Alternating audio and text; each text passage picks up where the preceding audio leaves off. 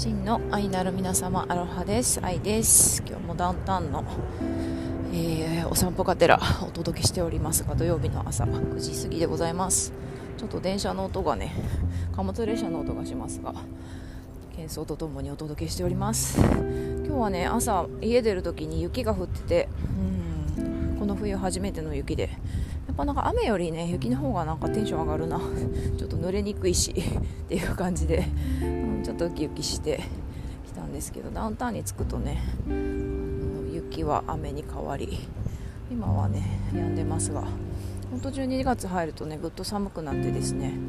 街もいろんなホテルのねロビーとか街角にですね大きなクリスマスツリーがいっぱい並んでてねダウンタウンだけでもクリスマスツリー数えたら一体どれぐらいクリスマスツリーあるんだろうっていうぐらい、うん、クリスマスツリーツアーをねできるぐらいなんじゃないかなって思ってます、まあ、そんなきらびやかなね一面もあるんだけどこうして、まあ、ゆ太郎のね日本語学校に預けてからカフェまでのね道のりを歩いてるんですけど結構ね以前もエピソードでお話しした通り日本語学校がねあるエリアが昔はね戦争の前はあのジャパンタウンっていう感じで日本人の人たちがね暮らしてたあの日本人街だったんですけど戦争の後ですね強制送還されてで本当にもうあの奥地の方にね内陸地の方に強制的にあの財産もね奪われたり、まあ、そんないろんな歴史があってですねまあ、まだまだ仏教会館とかねそういう日本語学校っていうのは残ってはいるんですけれどもやっぱりねエリア的にあんまりよろしくないエリアだったりして、まあ、シェルターとかね、あのなんだろうなそういうドラッグの人たちをドラッグ、ね、に苦しんでる人たちをあのサポートしたりするっていうねそういうセンターがあったり、まあ、道端でねあの暮らす人たちが結構かったりってそういうエリアなんですよね。さっきも道歩いてたらですね本当にあの歩道いっぱいにですねテントが張られていてあの歩けないベビーカーとかだと通れないっていうそんな暮らしのね営みが垣間見えるエリアです。でもねなんか本当にねそういう毎週ねここに来るたびにそういう人たちの姿を見るんですけど。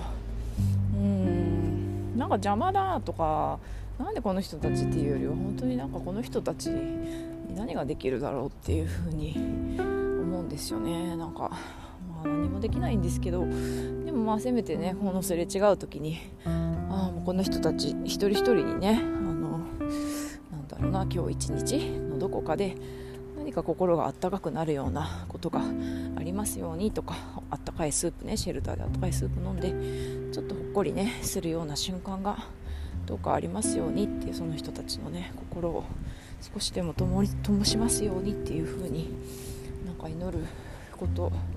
しかできないなってそして私は私の人生の中でね私にできることをするしかないなっていう風に思ったりしています。はい。でね今日はねお散歩しながらねまあその今の今のお話にも通ずるかもしれないんですけど最近ちょっと私がすごく違和感を感じた投稿というかそうそれについてトピックについてお話ししたいなと思っております。多分ねみんなも多分見たかもしれないけども、まあ、とあるね有名な何て言ったらいいのかなあの人何なんだろう 動画とかでねとある何々動画でね有名なあの方がですねなんかいじめツイッターでねあのいじめっていうのは犯罪なんだからいじめっていう言葉で隠さずにいじめは犯罪であり暴力暴行罪であり窃盗罪であり恐喝罪でありそういうふうにちゃんと言った方がいいってそしてもう単純にそれを犯罪を犯した者に対しては刑罰を与えた方がいいって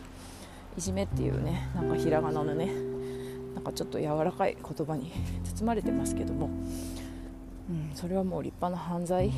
なんだからそのようにあの名前をちゃんとねつけてつけてっていうか起きてることをちゃんと認めてしかるべきただ処置をするべきだっていうね。そういう意見があったんですよね。でそれに対してやっぱりいろんな人がそうだそうだっていう感じですごいたくさんねやっぱり拡散されたりしてて、うん、でなんか私それを見た瞬間にですねなんかあ確かにそうだよなっていじめってねなんか字面もひらがなでなんとなく柔らかいし、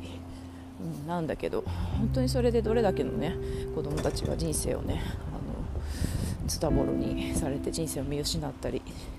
命をね落としてしまう子供たちもいたり、うん、っていうそう一方でそうだからまあ確かにそれがね窃盗なんだよ暴行なんだよそれは恐喝なんだよ犯罪なんだよっていうそういう認識を深めるっていうことはもちろんであるしまあ何かそうやったことに対してその反省する機会を得るっていうのは与えるっていうのは必要なことだろうなと思う一方ででもなんかめちゃくちゃ大事なことを忘れてないかっていう風になんかそういう違和感があったんですよね。そうだそうだって。刑務所に送ったらいいとかね。声をずっと見てて。なんか一番めちゃくちゃ大事な一番大事なことを忘れてるんじゃないかなっていうふうに思ったんですよね。そう。それはやっぱりなぜいじめがそもそも起きてるのかっていうところを一切無視してその起きてる事実だけに対して何か何かしらの処置をするっていう、うん、そのことがそのことでだけで本当の本当にいじめっていうものはなくなるのかなって思うんですよね。いじめだけじゃなくて差別とか、まあ、暴力とかあらゆる戦争とかもそうですよね。あらゆるこの世に起きているあらゆるね痛ましいことの全てなぜそれが起きているのかっていうことを見つめないとくそれは消えてなくならない解けないんですよね。そうそれを思った時に最近聞いたポッドキャストあるポッドキャストがあってですね。それはあのムックスタディっていう日本の歴史っていう歴史番組のポッドキャストなんですけどその中でですねあの視聴者の方がね先生からのね質問がリクエストがあって今ね教科書の中で戦争をね教えているけれどももう本当にね授業で教えられることっていうのはもう年年号とかね あと数行のねなんか情報でしかない、うん、そんな中で子どもたちにあの伝えるべき戦争っていうのはあのどういうものだと思いますかっていうそのホストのね多分ホストは歴史学者の人とかそういう感じだったのかな。ちょっと うろ覚えで申し訳ないんですが子どもたちに伝えるべき戦争っていうのは何どの戦争ですかっていうかどういうことを戦争についてどういうふうにね子どもたちに伝えたらいいですかっていう歴史学者のあと歴史のね子どもたちの先生からの質問だったんですよね。でそこでホストの方が言ってたのがまさに、まあ、どの戦争をどういうふうに伝えるっていうよりはその戦争っていうものがなぜ起きるのかっていうことを子どもたちに知ってほしい伝えてほしいっていうことを言ってたんですよね。そう。で戦争についてどう思いますかって言われると誰もがそんなもんはけしからんって言って戦争反対って言って絶対にいけないものだ人の命をね奪い奪って破壊するものだってそ絶対いけないっていうね。みんな誰もがね戦争反対ってね言うと思うんですよダメだダメだダメだ戦争は。いけないものことだってね、うん、だけどちょっと想像力を膨らませてじゃあ自分の家族が自分の大事な人があの誰かに殺されたりしたらもしくは自分の大事な、ね、財産とか金銭とかが誰かどこかの国にね 奪われたりしたら、まあ、その家族の単位だけじゃなくて国の単位でね隣の国に自分の国がこう侵略されて、うん、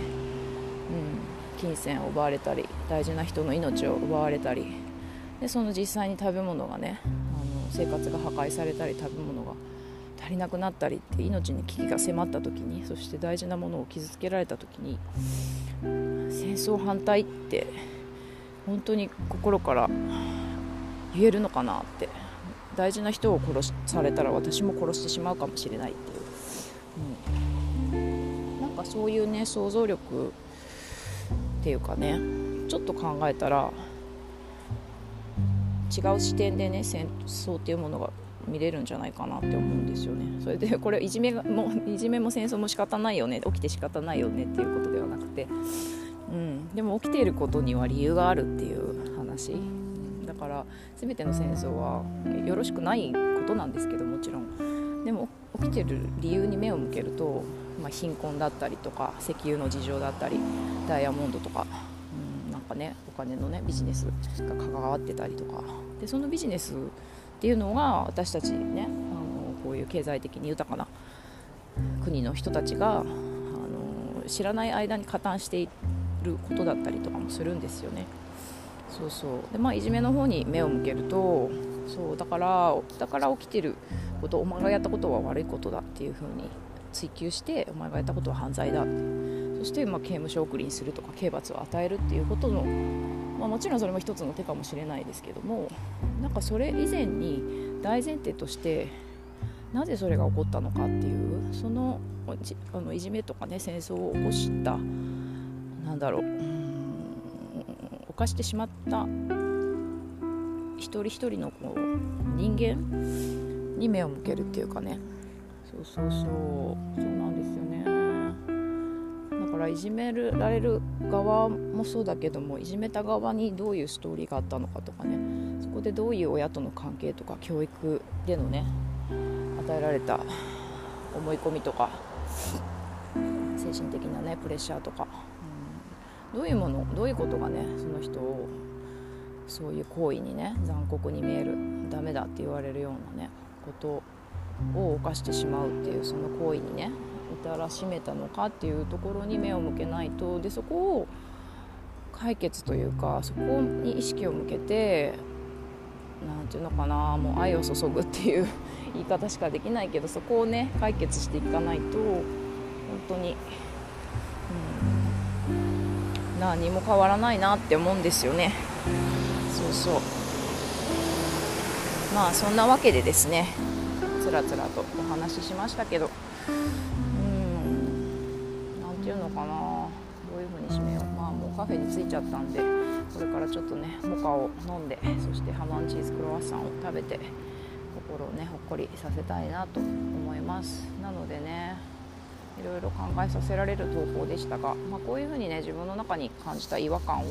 なんで違和感感じるんだろうとか何で嫌だなって思うんだろうとかなんとなく正しいこと言ってそうなんだけどこの人。でもなんかざわざわすんだよなとかそこをねなんか自分の中の違和感を